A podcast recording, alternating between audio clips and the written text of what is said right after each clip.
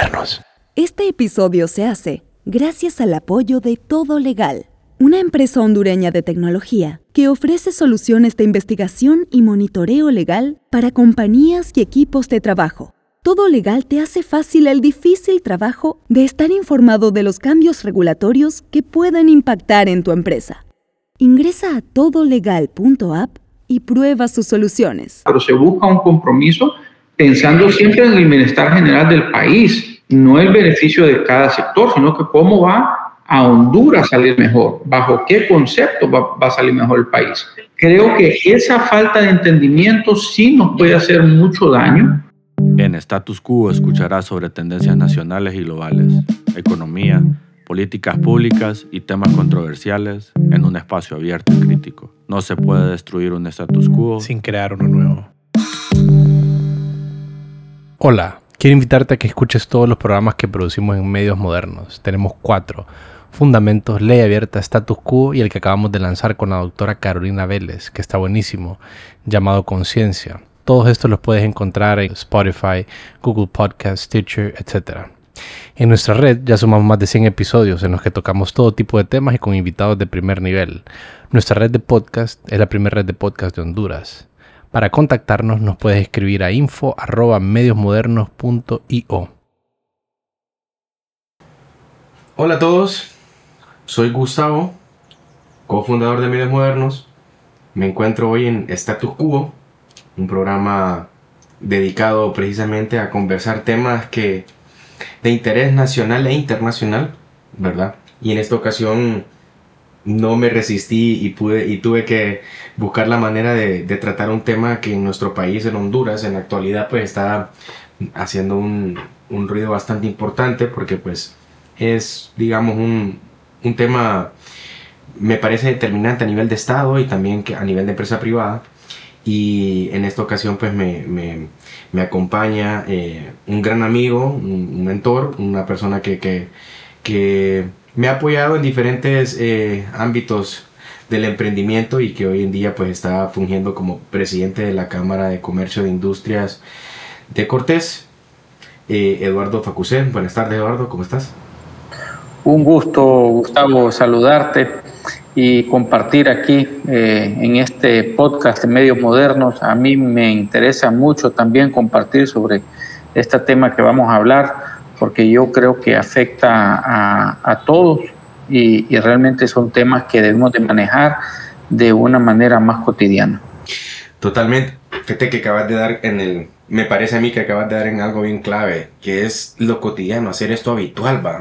Porque creo que muchas personas, no sé si es por temor, no creo que sea temor, sino que más, más un tema de no entrar en una, tal vez en una diferencia o discordia, un, un, un conflicto o algún debate, eh, muchas personas tratan de evitar el tema y la verdad que es importante tener un, alzar una voz respecto a este tema, alzar una opinión clara y no solamente seguir lo que los medios nos están compartiendo u otros, u otros eh, organismos que también comparten su punto de vista.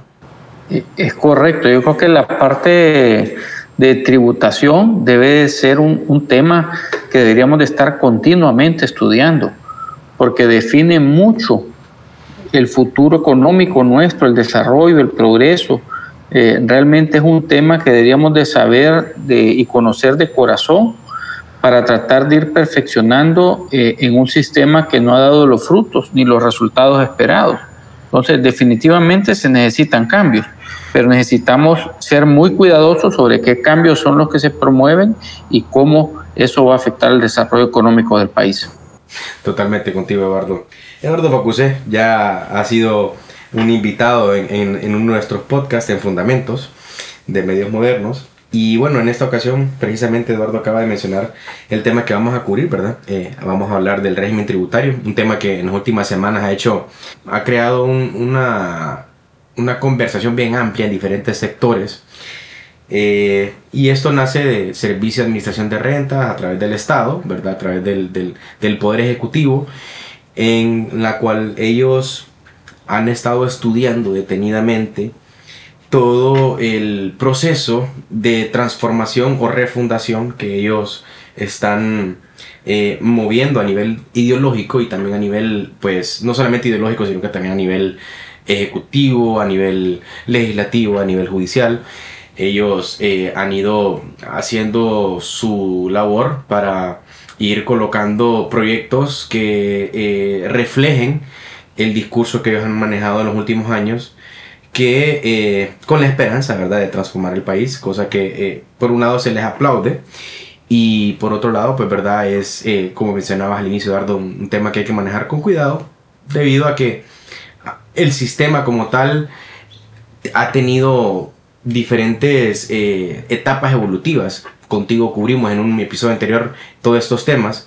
Y la verdad que en este caso vamos a tratar de ser también lo más imparciales y lo más informativos posibles para que la audiencia que nos sigue, pues, ¿verdad?, tenga una, una, claridad, ¿verdad?, sobre las diferentes posiciones, las diferentes opciones que hay en este proyecto y, y, cómo, y cómo podemos invitar a la sociedad que también se desarrolle en esta conversación, Eduardo. Entonces, si me permitís, me gustaría empezar eh, con unas preguntas que el público nos hizo eh, a nivel de posting, a nivel de redes, ¿verdad? Que, que son, creo que importantes eh, atenderlas, ¿verdad? Con el objetivo de, de, darle claridad a ellos, ¿verdad? Y te inicio preguntando, Eduardo, este, esta, esta ley tributaria, esta ley de régimen tributario, ¿qué es y cómo ha ido evolucionando en los tiempos, en los últimos años en, en nuestro país? Mira, la ley tributaria lo que rige es los pagos de impuestos que hacemos todos, como ciudadanos, como empresas, y, ha tenido un montón de cambios a través del tiempo. Y lo que tenemos que eh, en, el, en el camino eh, se ha orientado la ley de una manera que incentivaba mucho los regímenes exonerados. Entonces, eh, llegó a un punto donde yo sí creo que se degeneró un poco, Gustavo, eh, esta situación. Pero yo quisiera empezar diciendo de que siempre en el desarrollo económico debe de ser un compromiso y una responsabilidad compartida entre el sector público y el sector privado. Y, te explico por qué. El país para, generar desarrollo económico necesita inversión. En el año 2022, por poner un ejemplo, el sector privado invirtió siete veces y media más que el gobierno. Entonces, aquí con esa cifra tú puedes comprender que el país solo se va a desarrollar si hay inversión privada. El país no va a avanzar solo con inversión pública. Entonces, estos dos sectores necesitan caminar de la mano para encontrar soluciones eh, que sean de beneficio para todos. Entonces, esta ley, cuando vienen a presentarla, ¿verdad? Eh, lo que viene es a revisar más que todo el tema de las exoneraciones, porque sí se nos explicó que han existido abusos en diferentes regímenes y se pusieron ejemplos eh, que con gusto yo puedo compartir, eh, que yo sí creo que en alguna situación sí se dio. yo sí quiero adelantar también que el sector privado siempre ha estado anuente a revisar estos regímenes.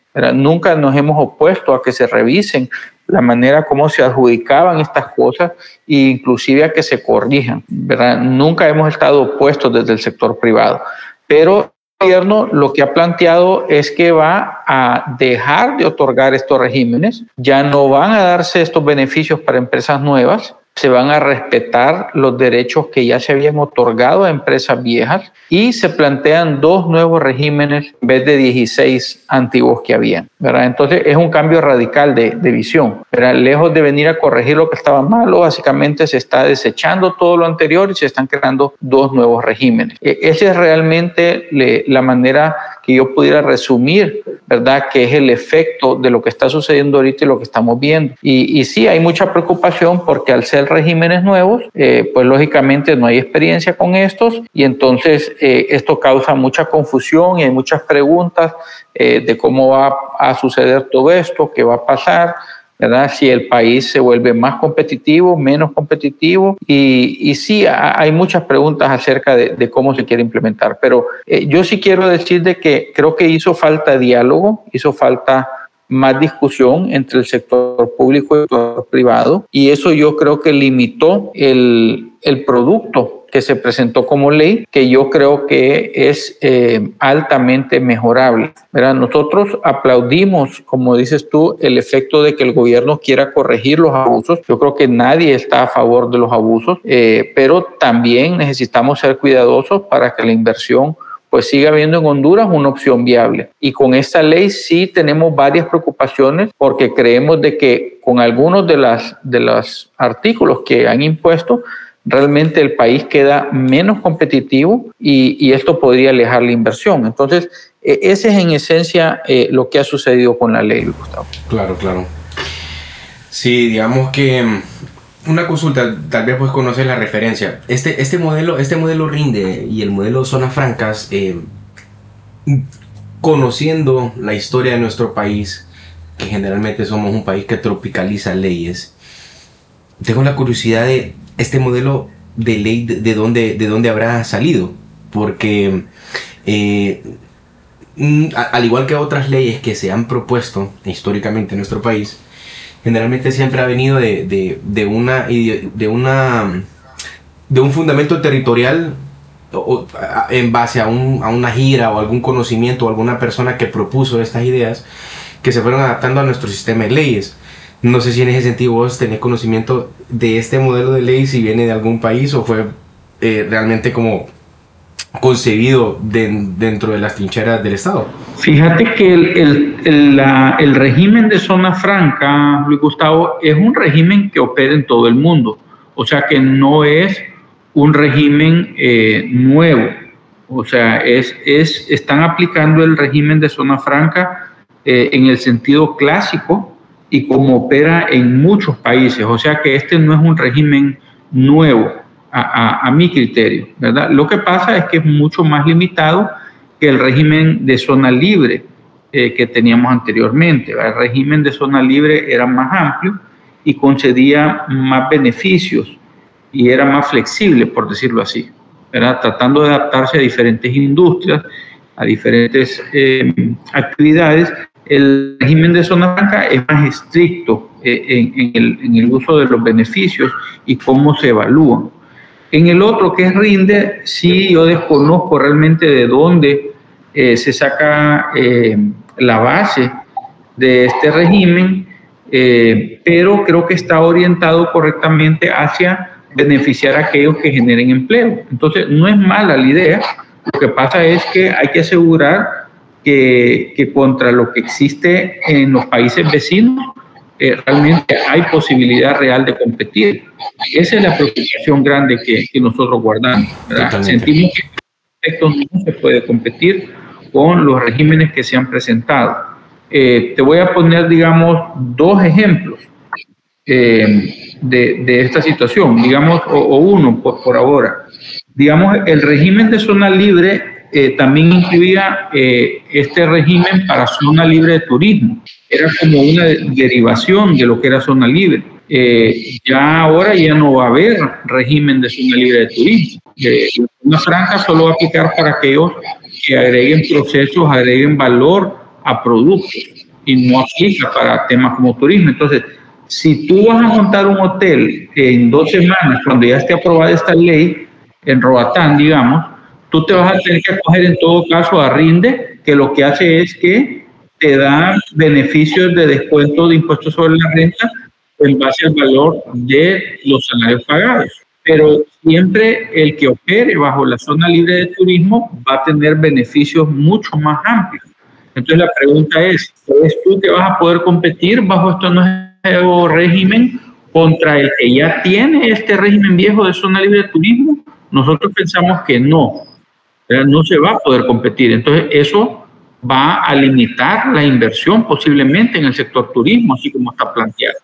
Y eso, no, eso por ponerte un ejemplo, Gustavo. Claro, claro, claro.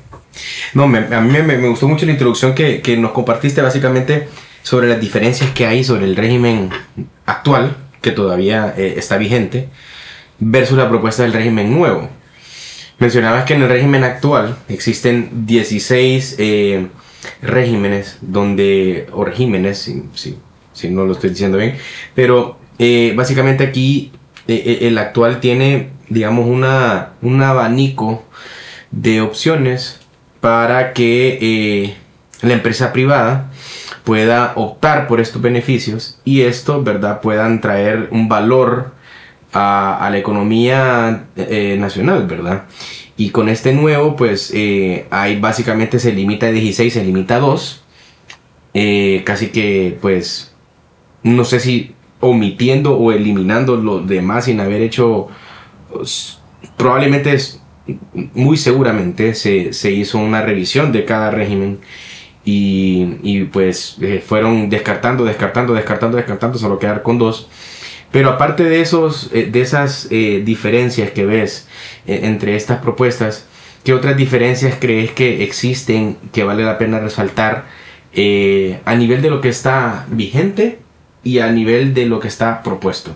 Sí, mira, e, el tema más delicado aquí es el cambio de la norma de régimen tributario obligación tributaria territorial, ¿verdad? Que es la que existe ahora. O sea, tú pagas impuestos sobre lo que ganas en Honduras, a ahora va a ser una tributación sobre renta mundial. O sea que lo que ganas en otros países también va a estar sujeto a renta aquí en Honduras a impuestos sobre la renta. Entonces, digamos, si tú tienes em, un, un, negocio en, otro país, eh, digamos en el caso de Guatemala, tú tienes un negocio en otro país y allá pagaste tus impuestos, eh, en Guatemala, por ejemplo, es el 25% de impuestos sobre la renta, no hay impuesto solidario del 5%, los dividendos son el 5%, o sea que total allá pagaste 30%. Y aquí los impuestos suman 25% de impuestos sobre la renta, 5% solidario y 10% de dividendos, o sea 40%. Hay una diferencia del 10%. Ese 10% lo vas a tener que pagar cuando, cuando, cuando reportes aquí. Entonces vas a tener mayores costos. eso nos preocupa porque em, eso va a causar que muchas empresas cambien su sede a países como Guatemala, donde tienen alícuotas o porcentajes de impuestos menores, ¿verdad? Para no tener que reportar esos impuestos, eh, esos, esos, impuestos adicionales. Porque Honduras goza de tasas más altas que, que, las tasas, digamos, de un país como Guatemala, que es más eficiente en sus tributos. Entonces, e, es bien delicado todo esto, lo Gustavo, porque podemos con este esquema estar más bien incentivando la salida de capital en vez de atrayendo la inversión, ¿verdad? Entonces nosotros hemos planteado esta situación ante las autoridades para que puedan revisar. La salida nuestra, eh, y creemos que es la correcta, es la eliminación del impuesto solidario para equiparar las alícuotas y que queden iguales y lo que tú pagues en Guatemala, por ejemplo, quede saldado aquí en cero. Entonces así no había diferencia.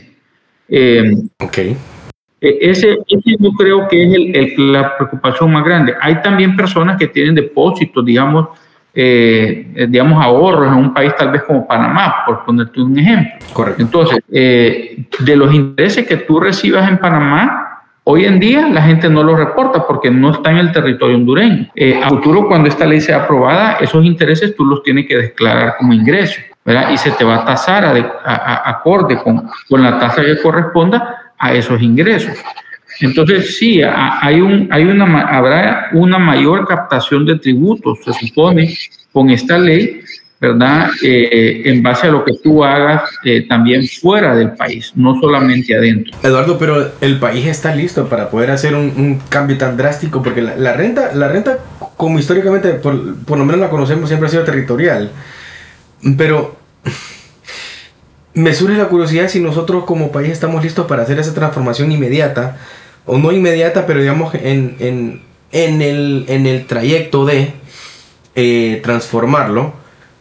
Estamos listos nosotros sistemáticamente hablando como para poder, eh, digamos, monitorear y, y, estar como al, como al, al dedo, o sea, súper preciso como para estar, eh, eh, digamos, supervisando y, y tratando de, de, de captar esos tributos extranjeros por parte de depósitos o, o, alícuotas, como mencionabas? Sí, mira, yo creo que primero que todo debemos de comprender que uno hace la declaración en forma jurada, ¿verdad? Entonces, si, si al momento de que tú haces tu declaración, tú mientes y no declaras ingresos porque están en otro país creyendo de que el gobierno tal vez no tiene acceso a esa información, pues ya te metes en un riesgo, porque el día de mañana que nuestro gobierno haga algún tipo de acuerdo de intercambio de información, eh, que ya está siendo ya trabajado ese acuerdo, ¿verdad?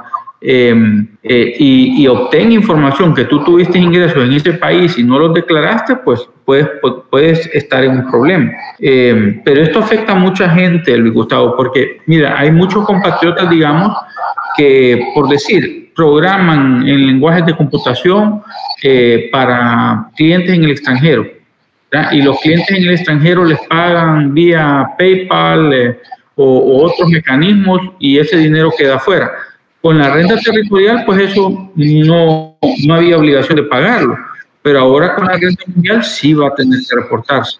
Entonces, eh, las implicaciones son para muchas personas. ¿verdad? Este, esto es algo que sí eh, va a traer eh, mayor presión tributaria, hay que comprenderlo, pero a la misma vez también el gobierno lo que busca pues, es que todos nos responsabilicemos por pagar lo que corresponde.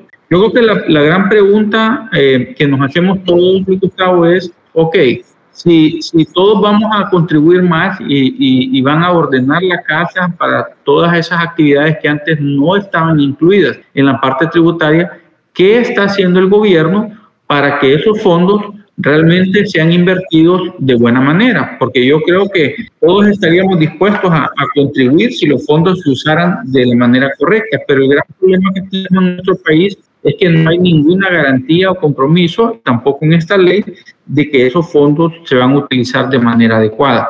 Tú puedes ver los resultados que tenemos en los servicios de salud, de educación, de seguridad. O sea, realmente el país carece de calidad en muchos de los servicios. Y la tributación ha ido subiendo de una manera acelerada eh, en los últimos 10 años. Se ha triplicado. La economía no se ha triplicado, pero los tributos sí. Hace 10 años los ingresos tributarios sumaban 52 mil millones de lempiras. Este año la suma será 144 mil millones, casi tres veces. Entonces, la pregunta que, que, nos hacemos es, bueno, ¿y cuándo va a ser suficiente tributo, verdad, para, para que el gobierno pueda atender las necesidades de la población? Porque no están siendo ni medianamente atendidas. Entonces, eh, ya la presión tributaria, como le llamamos nosotros, eh, ronda el 18%, o sea, de cada 100 lempiras que se producen, 18, hacia el tributo.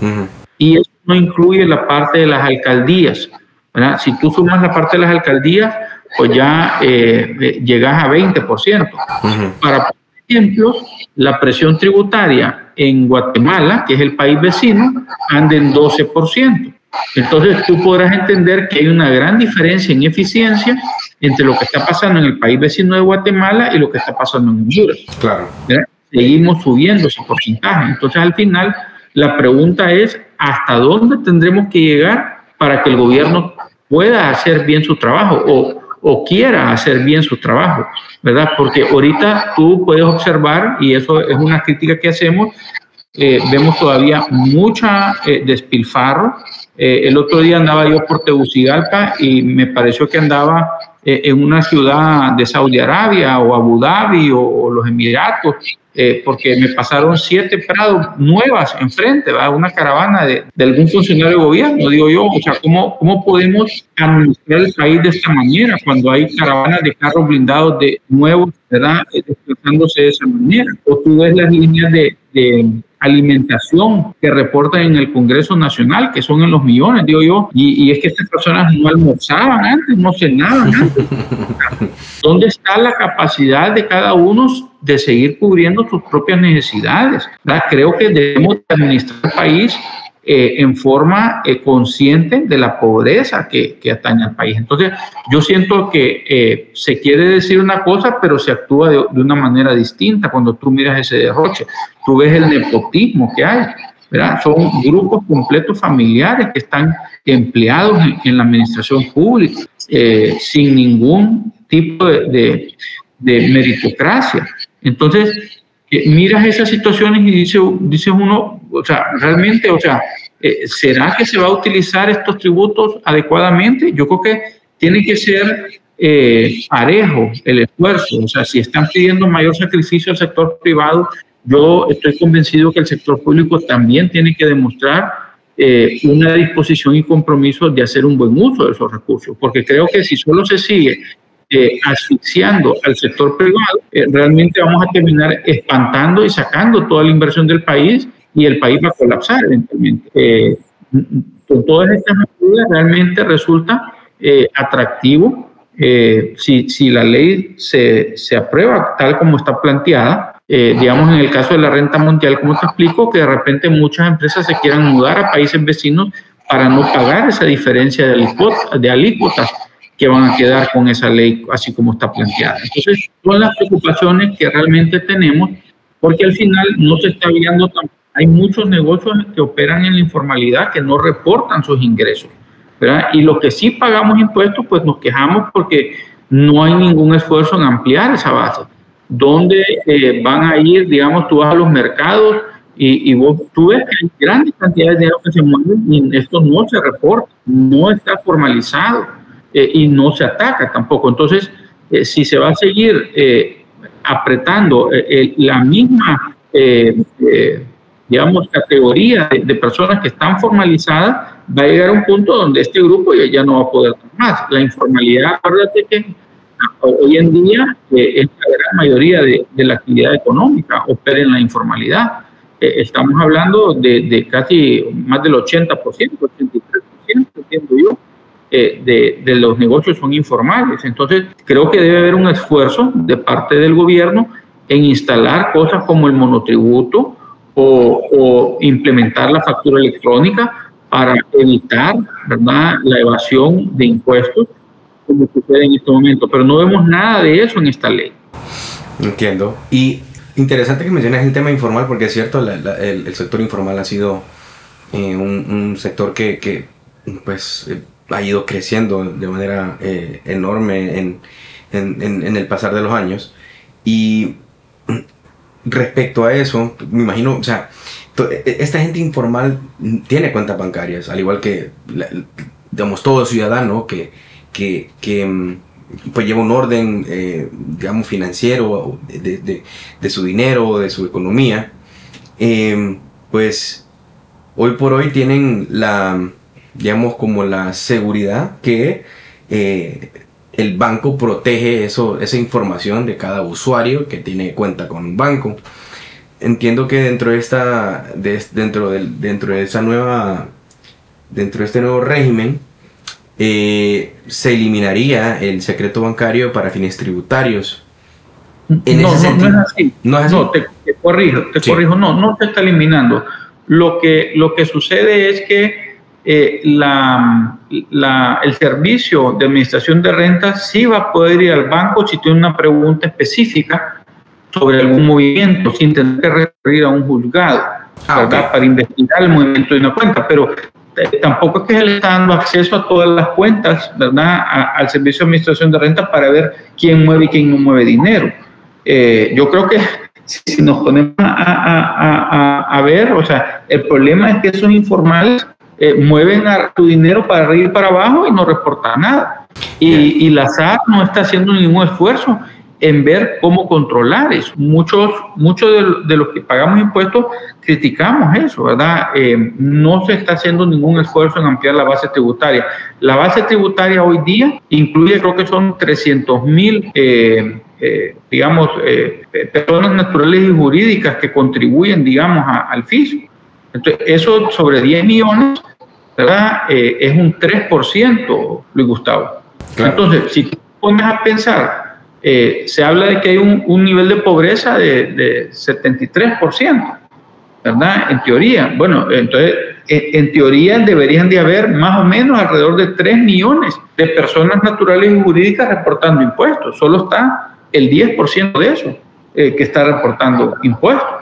Eh, ¿dónde está el, resto? O sea, tampoco pensamos que es correcto caerle a la gente más desposeída. Eso, lógicamente, no es hacia, ese, eh, hacia esa dirección que apuntamos. Más bien hay que buscar cómo aliviar a esas personas. Comprendo. Pero hay un, bloque de personas que operan en la informalidad, ¿verdad? que no están incluidas en esas 300 mil que sí pagan habitualmente sus impuestos y que el Servicio de Administración de Red no está haciendo ningún esfuerzo en fiscalizar o controlar. Y eso sí no nos parece adecuado. Como mínimo, creemos que lo, que deberían de estar aportando deberían llegar a un millón de, personas. Sí, ok.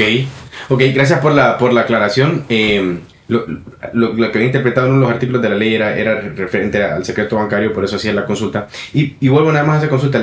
¿Cómo evaluas vos el hecho de que el, el, el, el azar, en ese, el azar en este sentido tenga acceso a, hacer preguntas específicas sobre cuentas? Desde mi punto de vista, esto creo que es una práctica que es, digamos, regular en, en, en otras naciones, pero en un país como el nuestro, eh, digamos, eh, han habido ciertas cosas que, que se han dejado de hacer en la que pues eh, quizás alguna una que otra propuesta pues como que encaja o como que hace sentido.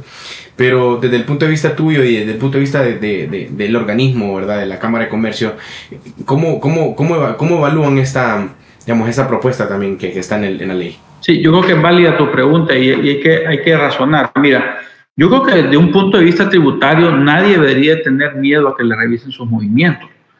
Porque si declaras lo que, lo que tiene, yo creo que, o sea, nadie debería estar eh, con miedo de que le revisen los movimientos. Desde un punto de vista tributario, ¿verdad? Eh, eh, el que nada debe, nada teme, dice, ¿verdad? Pero por el otro lado, el problema que tenemos es que la inseguridad en nuestro país realmente ha alcanzado niveles alarmantes.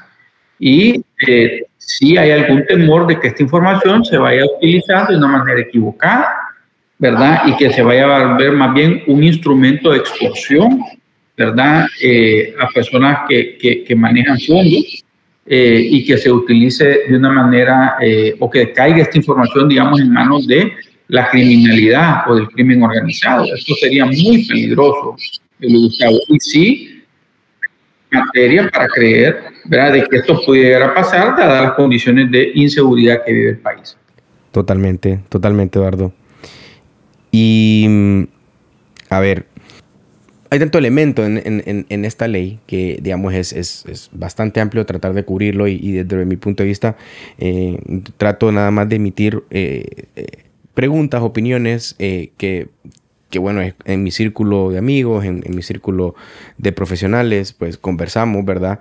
Y, y, pues me llamaba la atención esa pregunta, pues, ¿verdad? Que, ¿Cuál es la evaluación de la empresa privada respecto a eso? A mí me, me hace sentido lo que mencionas, obviamente, digamos, es el que nada debe, nada teme, eso debería ser la premisa de esto, ¿no?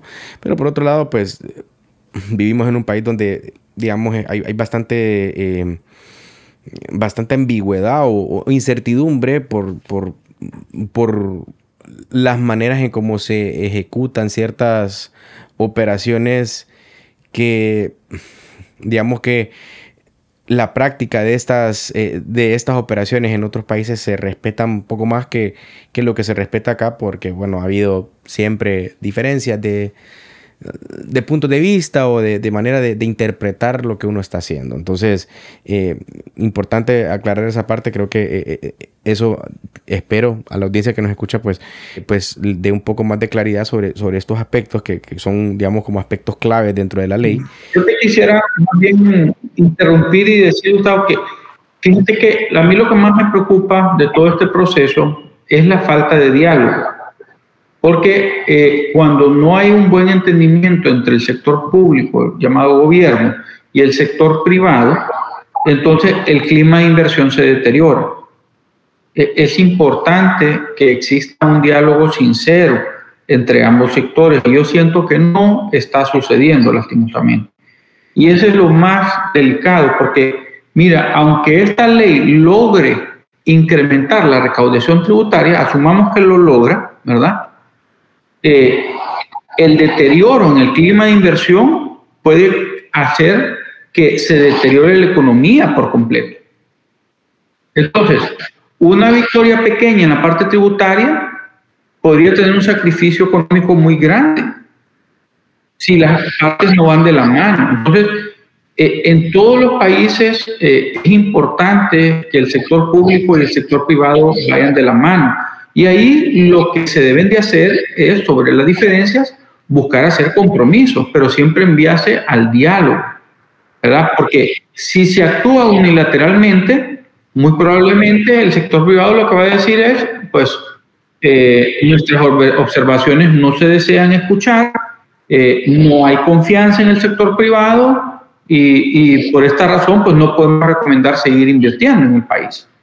Entonces, el deterioro que tendríamos es mucho mayor si se da esta situación, a que si las partes se sientan y debaten sobre las diferencias y buscan hacer compromisos. Tal vez no van a llegar a la perfección de lo que buscaba el gobierno, pero tampoco a la perfección de lo que buscaba el sector privado, pero se busca un compromiso pensando siempre en el bienestar general del país, no el beneficio de cada sector, sino que cómo va a Honduras salir mejor, bajo qué concepto va, va a salir mejor el país.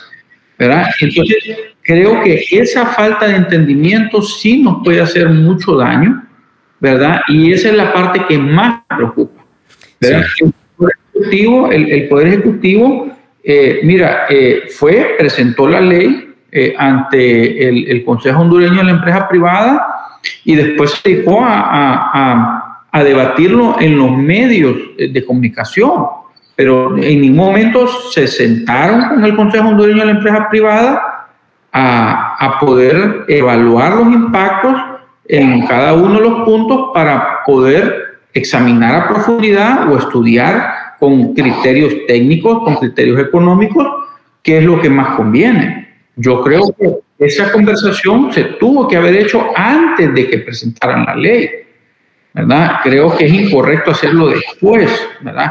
Eh, creo que el, sector privado puede aportar. Como te digo, el sector privado representa siete veces más inversión que el gobierno.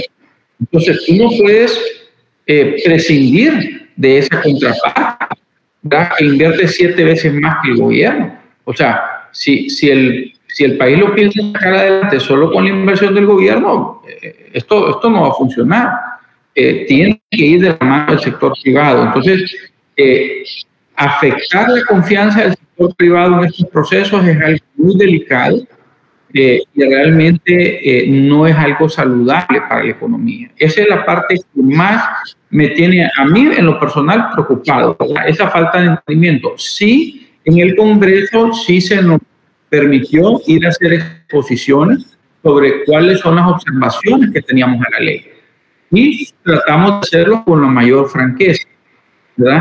Esperamos que esas observaciones o preocupaciones que exteriorizamos sean realmente tomadas en cuenta, porque si no son tomadas en cuenta, Gustavo, entonces el ejercicio eh, en el Congreso que duró dos semanas, eh, pues va a haber sido más un show mediático, ¿verdad? Para decir que eso se socializó, pero todos al final vamos a saber que, que realmente no había ningún interés de escuchar a la contraparte. Entonces, y es importante que tomen en cuenta, ¿verdad?, eh, todas estas observaciones, eh, porque eh, de otra manera, pues, se restaría confianza en esa relación tan importante entre el sector gobierno y el sector privado. Diste en el clavo, la verdad, con la principal problemática que tiene todo este proyecto.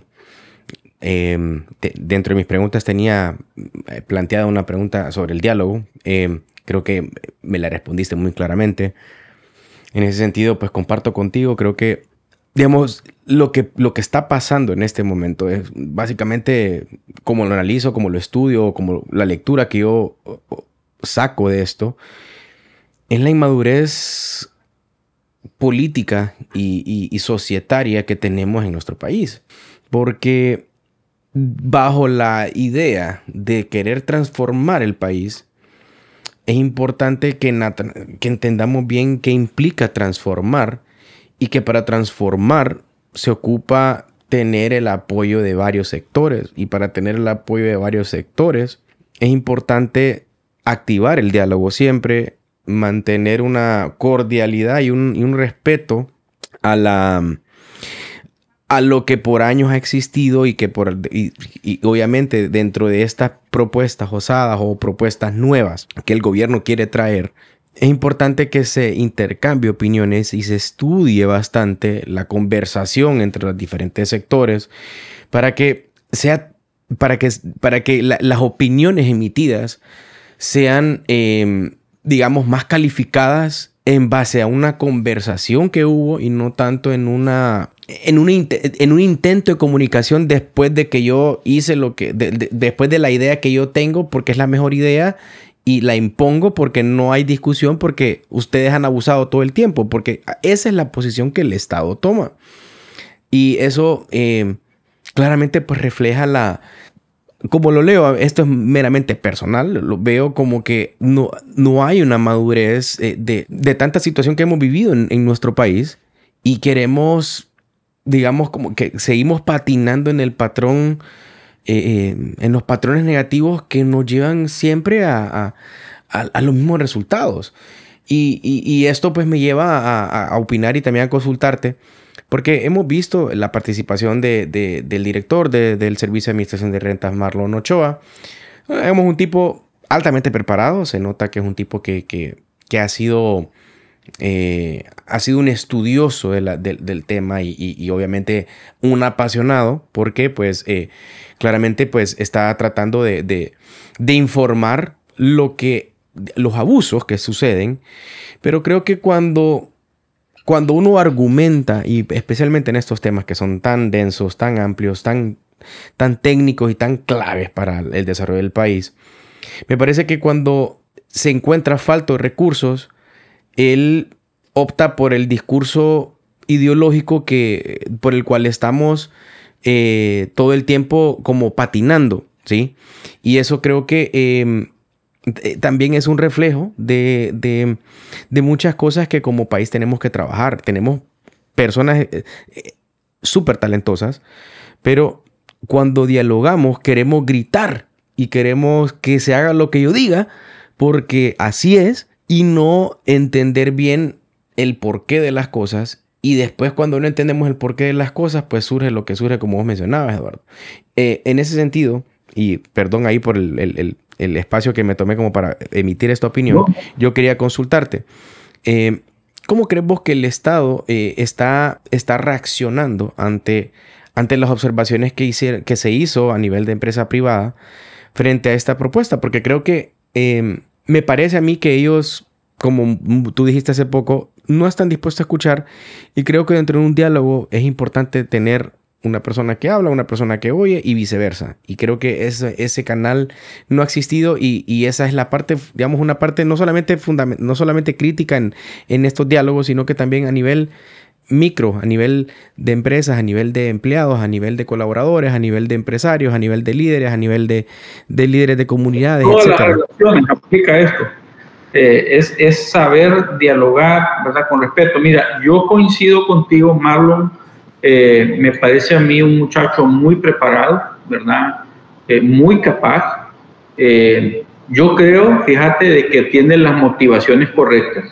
Siento que lo que él está promoviendo es por el amor que le guarda a Honduras, ¿verdad? Pero eh, creo que por su juventud hay veces recurre a argumentos eh, que son no técnicos, ¿verdad? Y, y en esto eh, de la parte tributaria, yo creo que debemos de apegarnos a los argumentos técnicos y económicos. Eh, no, no, no necesitamos ir más allá de eso para demostrar realmente que es para bien del país. Exactamente. Yo creo que si, podemos centrarnos bajo criterios como estos, me parece a mí que es perfectamente eh, eh, viable argumentar, ¿verdad?, si las medidas que se están tomando van en bienestar del país o no. Entonces, sí hay veces yo creo que tal vez por la juventud Marlon caen, pero como te digo, sí siento que, que es un joven con, con, con, mucha capacidad, con mucho futuro, ¿verdad?, eh, para nuestro país.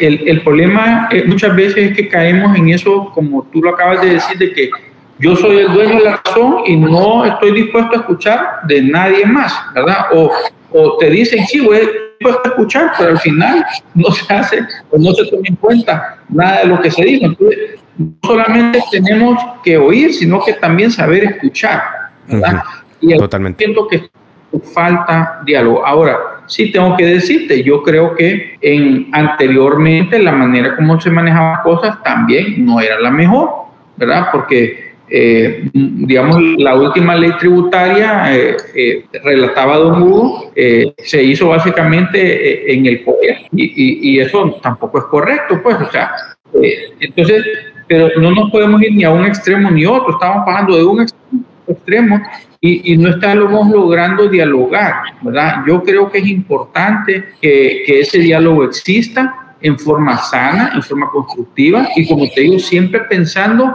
en el bienestar de Honduras, ¿verdad? como país, como nación, como Estado.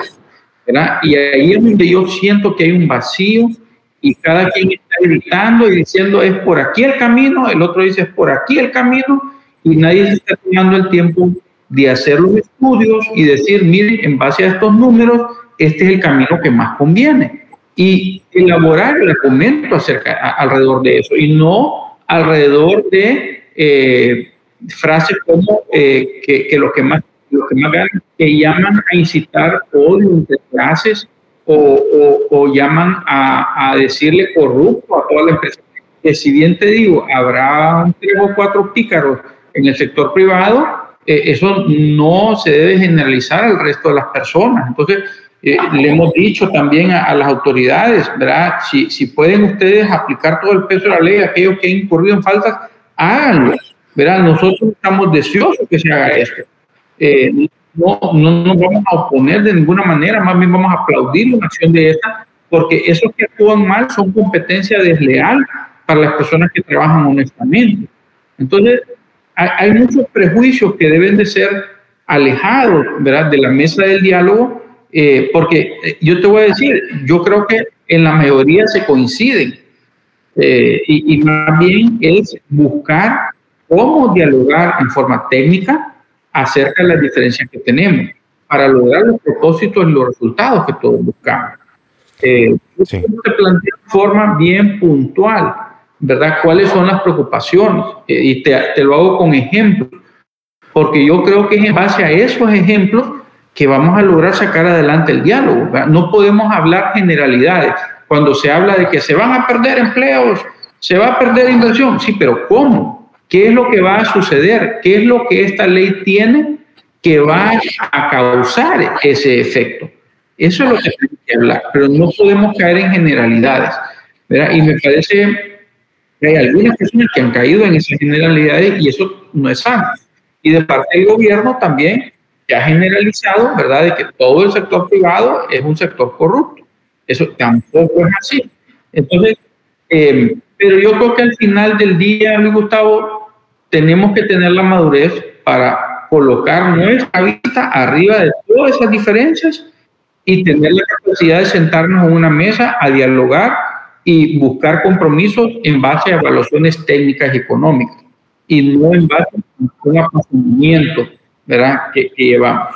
Debemos de tener eso. Totalmente. Mira, la verdad, Eduardo, me parece que ha sido muy acertado los señalamientos que has manifestado.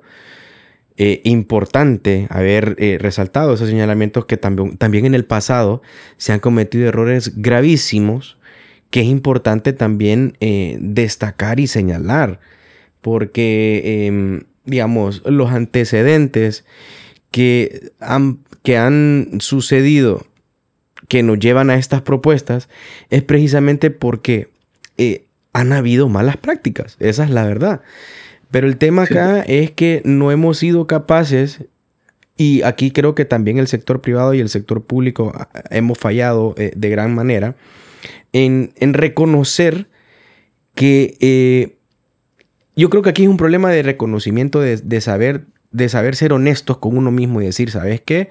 Se hizo mal en el pasado, estamos dispuestos a repararlo, pero para repararlo, pienso de que podemos hacer una mezcolanza de ideas en base a las ideas que, de transformación que el Estado trae versus la experiencia que hemos tenido nosotros con prácticas que han, han sido fallidas, porque han sido fallidas. Esa, no, podemos no podemos tapar el sol con un, con un dedo, esa es la verdad. Aquí han habido muchos problemas precisamente por lo que vos mencionabas hace poco también. Aquí todo el mundo quiere tener la voz de la razón no se trata de la voz de la razón, se trata más bien de construir en base a lo que hemos sufrido, porque, a ver, hoy por hoy, como estamos hablando, Eduardo, aquí, nosotros estamos sufriendo por esto, porque realmente no, ¿qué es lo que genera toda esta situación? Pérdida de energía, estrés, preocupación. O sea, no te genera ningún tipo de motivación como para que puedas levantarte vos en la mañana aquí en el país y decir, hey, hoy voy a ponerle todo del todo para poder eh, mejorar eh, mi situación o la, la situación que me rodea. ¿Por qué? Porque estamos siempre con esa bandera de quién, que, que, los azules allá, que los rojos acá, que, que, la izquierda, que la derecha, y que la revolución, y que los colectivos, y que los narcos, y que...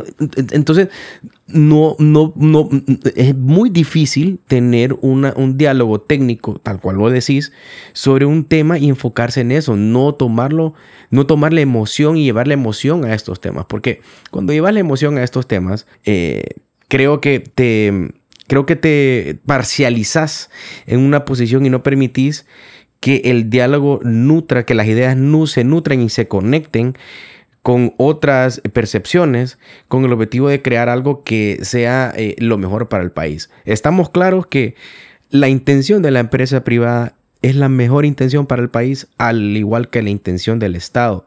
Pero creo que, eh, eh, digamos que el, Estado tiene una opinión muy fuerte sobre la empresa privada y eso causa una reacción que sea, que básicamente es lo mismo y caemos en ese círculo vicio, en ese ciclo vicioso donde los dolidos somos nosotros, los, los ciudadanos de este el lindo país, que lastimosamente todavía en estas épocas no es posible eh, llegar a diálogos eh, y a consensos y a acuerdos eh, eh, respetuosos y, ordenados que nos permitan pues tener una vía en el país. Y eso creo que se ve en, en, los, debates que vemos en frente a frente, en, las opiniones que hay en, el, en, nuestro, en nuestro periodismo, en los medios de comunicación. Y sí, yo comparto con vos, creo que debería existir una, una mesa. ¿Sí? es importante, digamos, visualizar qué es lo que queremos. Primero definir ¿Qué país es el que queremos? ¿verdad? ¿Qué es lo que queremos lograr con esta ley? ¿Queremos subir la recaudación tributaria? ¿De qué manera? ¿A quién se quiere beneficiar? ¿A quién, quiere, a quién le queremos cobrar más? ¿Por qué? Eh, y, y de ahí partir de solución. Mira, yo sueño donde las partes se sienten en una mesa y puedan salir en forma conjunta y decir, miren, hemos encontrado puntos de y todos eh, queremos a, que se apruebe esta ley porque todos creemos que va en beneficio del país. E, eso es lo que tenemos que encontrar, porque el problema es, mi Gustavo, que aquí estamos hablando de las cúpulas del país, la cúpula política, la cúpula empresarial. Si a nivel de cúpulas no tenemos la madurez para llegar a entendimientos, para llegar a compromisos, ¿qué podemos esperar de todas o sea, las estructuras que hay abajo. Si arriba no nos podemos poner de acuerdo, ¿qué podemos esperar abajo? Claro que va, eso va a generar conflicto, división, odio, ¿verdad? Mientras que creando esos compromisos arriba, ¿verdad? Creo que vamos a traer paz, colaboración, ¿verdad? Y buena voluntad. Entonces, hasta el ejemplo que damos al más alto nivel en lo que estamos fallando. O sea, eh, no estamos demostrando capacidad de poder hacer compromisos al más alto nivel y eso es grave. Por eso te digo que mi preocupación más grande es esa falta de diálogo sincero, genuino, eh, porque eso se refleja en las estructuras más abajo y causa realmente una energía muy negativa. Entonces, es importante comprender, o sea, las ramificaciones de esa falta de entendimiento y esa falta de diálogo sincero para alcanzar acuerdos eh, bajo, bajo unas metas comunes, ¿verdad? Eh, esa es la parte que me preocupa, eh, porque si, si a nivel de cúpula no podemos poner de acuerdo, como te digo, pues en la, en la parte más baja de las estructuras, pues va a ser solamente peor, va a venir más división. Y eso no es bueno. No, comparto contigo, creo que sería lindo y creo que una profunda catarsis para nuestra sociedad tener el acceso a que se pudiese hacer esto y, dejar a un lado las diferencias, porque realmente, digamos, eh, a ver, como proyecto a mí me parece que es una propuesta interesante a profundizar, a discutir, mezclando lo que las cosas que sí han funcionado en el pasado, señalar las que no han funcionado en el pasado, aceptar de que esas cosas no funcionaron y darle vuelta. Exactamente. Y en base a eso, pues entender, eh, lo, como tú mencionas, los objetivos. ¿Cuáles son los objetivos que queremos lograr? Y creo que eso pudiese hacer un mundo de diferencia en vez de estar, pues, ¿verdad? Eh, nada más em, aumentando la polémica en nuestra sociedad. Pues yo creo que eh, el proyecto lo que ha traído, más que una, más que un diálogo sano entre, entre la sociedad, lo que ha traído más que todo son posturas parcializadas generando polémica, pues, Eso lo, creo que ha sido, eso, eso, eso es lo que he visto en las últimas semanas en, en los diferentes medios, Correcto. Y eso aleja las partes. Al final lo que debemos de buscar construir como sociedad es un tejido.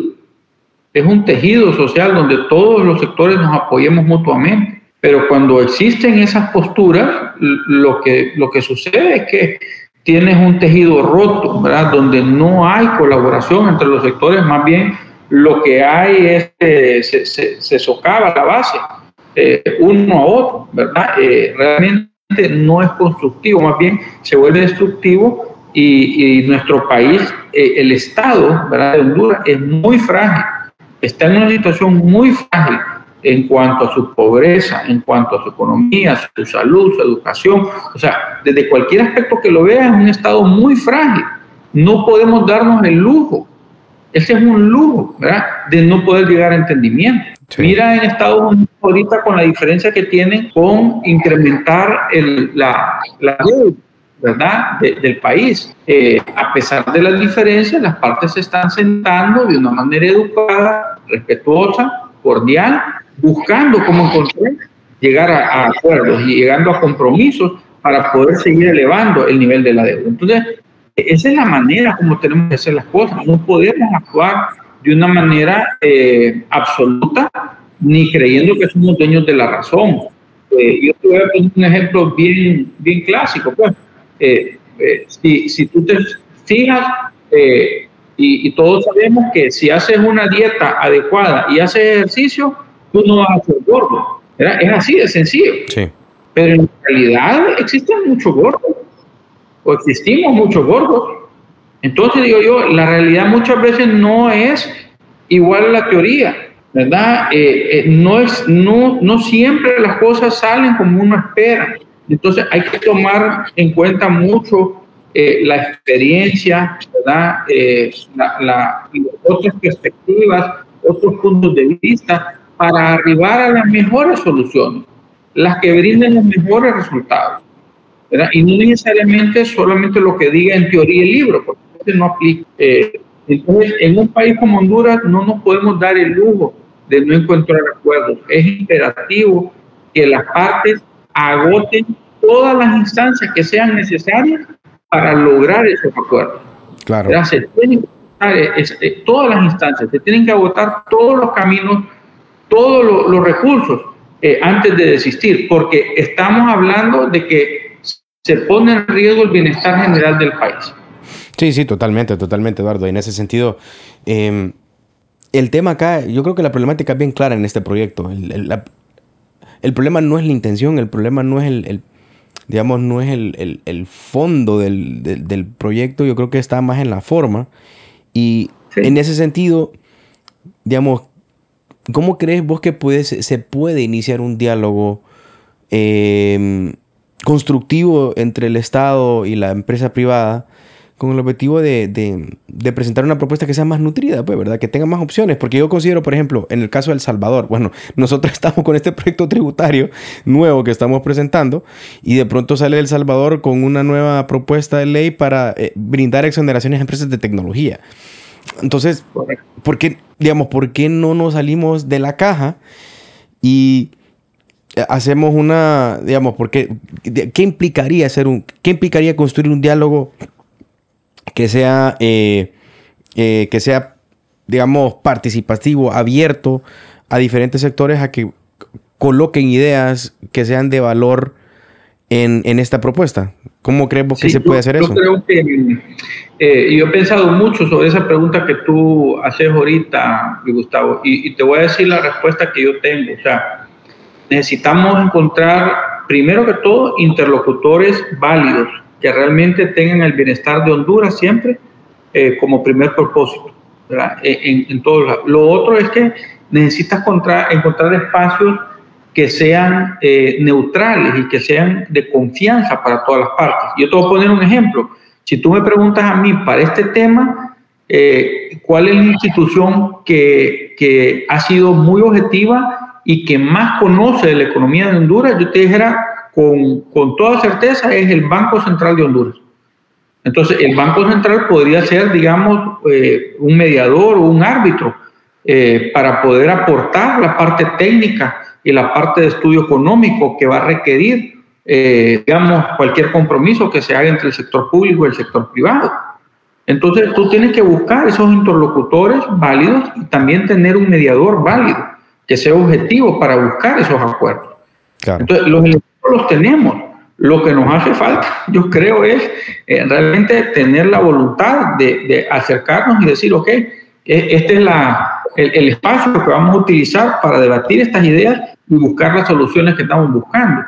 Pero los tenemos. Yo, yo sé que hoy en día el sector público, el sector privado están muy paralizados, pero el Banco Central es una institución que goza del respeto de, la, de ambas partes. Entonces hay que aprovechar esas instancias donde eh, tenga eh, eh, esa viabilidad, ¿verdad? Ese espacio de diálogo para, para sacarle realmente provecho. tengo yo más respeto, no solamente por la presidenta del Banco Central, doña Rebeca, sino que por todo su equipo económico. Son personas que, mira, e, esos estudios económicos y, y, y los, los, resultados y los reportes que emiten son reportes que yo te dijera, eh, son los más ricos eh, en información económica que tiene el país. Ellos mejor que nadie conocen, verá cuál es la situación, cuál es la proyección, cuál es lo que se puede esperar cuando se hace un movimiento u otro. Entonces, creo que existe la capacidad técnica para poder hacer esa evaluación, pero no se está acudiendo, digamos, al, interlocutor o, al, o, al, mediador eh, más indicado, dijera yo. Y eso lo hemos planteado. Sí. Sugerimos una propuesta que se utilice el Banco Central como el mediador para buscar estos compromisos, ¿verdad? Pero no, no hemos escuchado respuesta, nuevamente. Eh, creemos de que eh, es mediante ese tipo de espacios que, que, vamos a lograr esos acuerdos que todos buscamos. Como te digo, ojalá que, que una victoria política, eh, digamos, si se llegara a aprobar esta ley, si tuvieran los votos, eh, no se convierta en un gran deterioro económico para el país, solo por una victoria, por lograr esa victoria política. E, ese, sería un daño mayor a Honduras. Entonces, es importante eh, siempre eh, agotar el diálogo, buscar la manera cómo llegar a esos compromisos y esos acuerdos por el bienestar de Honduras. Sí, totalmente de acuerdo, totalmente de acuerdo. La verdad que ha sido una, una conversación, digamos, idealista, sobre el proyecto de, régimen tributario de nuestro país, porque eh, la, esperanza que uno tiene a veces es que, también este tipo de, conversaciones pues lleguen, ¿verdad?, a oídos de, los diferentes sectores y que pues alguna idea que, hemos conversado acá, que hemos intercambiado, Eduardo, sea de, ayuda para, poder aplicarla, aplicarla y de esa forma ver qué, nuevas cosas pueden eh, suceder, ¿verdad? Creo que eh, es un tema, nuevamente, es un tema de comprensión del diálogo, de, saber entender las motivaciones de cada, de cada sector y pensar fuera de la caja, la verdad. O sea, estamos, eh, eh, estamos todavía en, un, en una etapa en la que todavía existe la posibilidad de modificar esto, salirse de la caja, traer ciertas adiciones al proyecto que tengan el visto bueno en la empresa privada. ¿Por qué no? Pues, ¿verdad? O sea, eh, se trata de transformar el país. Para salir adelante, Luis Gustavo, mira, una, una población joven, enérgica, tenemos un país bendecido con recursos. Yo digo, eh, si, si, Dios me diera a escoger un país eh, y, y me dijera qué es lo que quiero, yo creo que a Honduras le dio todo. O sea, valles fértiles, ríos caudalosos, una población joven, cercanía con los mercados más grandes del mundo. Eh, o sea, realmente tú te pones a pensar, eh, eh, la naturaleza y la riqueza que gozamos es enorme, pero no hemos podido transformar esa riqueza en bienestar para la población. Correcto. Hemos fallado, ¿verdad? Como sociedad. Entonces, hay que reparar en eso, corregir los caminos porque está el bienestar de muchas personas de por medio. ¿verdad? Muchos de los jóvenes eh, no están encontrando un futuro digno en nuestra tierra por esa falta de decisión o esa falta de sabiduría eh, que no hemos logrado eh, implementar para tomar las decisiones.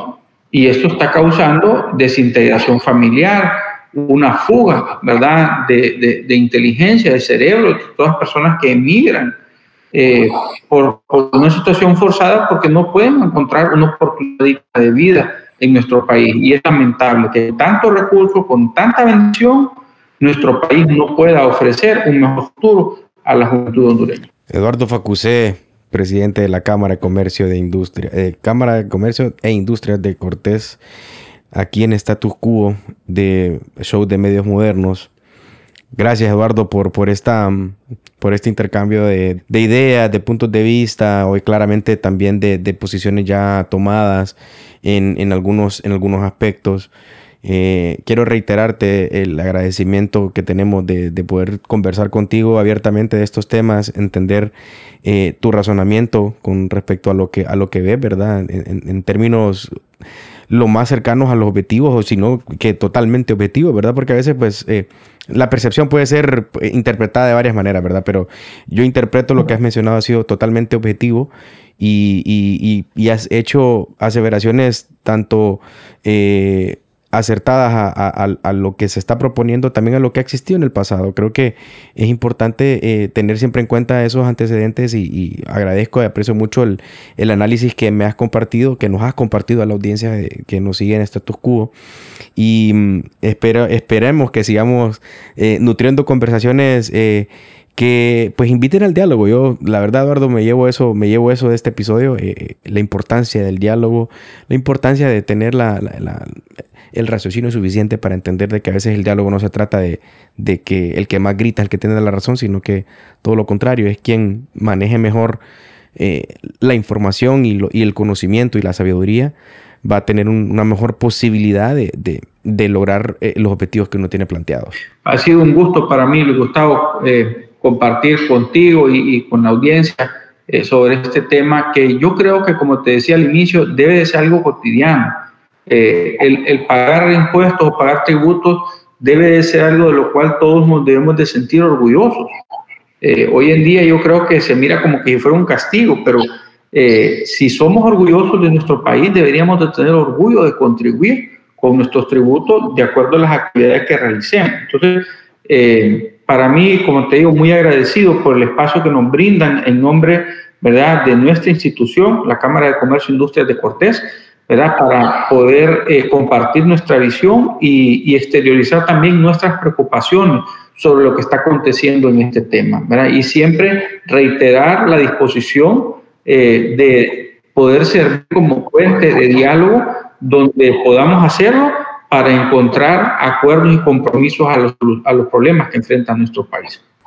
Perfecto, pues eh, Gracias nuevamente, Eduardo. Por favor, eh, sigan la sigan lo que lo que la Cámara de Comercio hace a nivel de en las redes sociales. Eh, pueden seguirlos en, en, Facebook, en Instagram, en las demás redes que tienen ellos disponibles para poder estar al tanto de las actividades, noticias, eventos que, que la Cámara desarrolla. Es una institución que todo el tiempo ha sido una, una institución amiga del emprendedor y amiga del Estado, eh, siempre abierta al diálogo. Y pues también síganos en nuestros, en nuestros shows de medios modernos, eh, Conciencia, Status Quo, Ley Abierta, Fundamentos. Síganos en nuestras redes sociales. Y pues eh, sigamos cotidianamente creando conversaciones que sean de valor para el país y que nos permite llegar a ese, a ese, a ese nivel de sabiduría que ocupamos para, para que podamos eh, salir de la caja, salirnos de la caja y traer ideas novedosas que den de qué hablar en nuestro país de una manera positiva. Eh, este, este ha sido Gustavo, quien ha estado acá presente conversando con Eduardo y pues muchísimas gracias y hasta luego. Nos vemos en la próxima. Chao. La edición, mezcla y música de este programa están a cargo de Víctor Humansor y Rodil Rivera.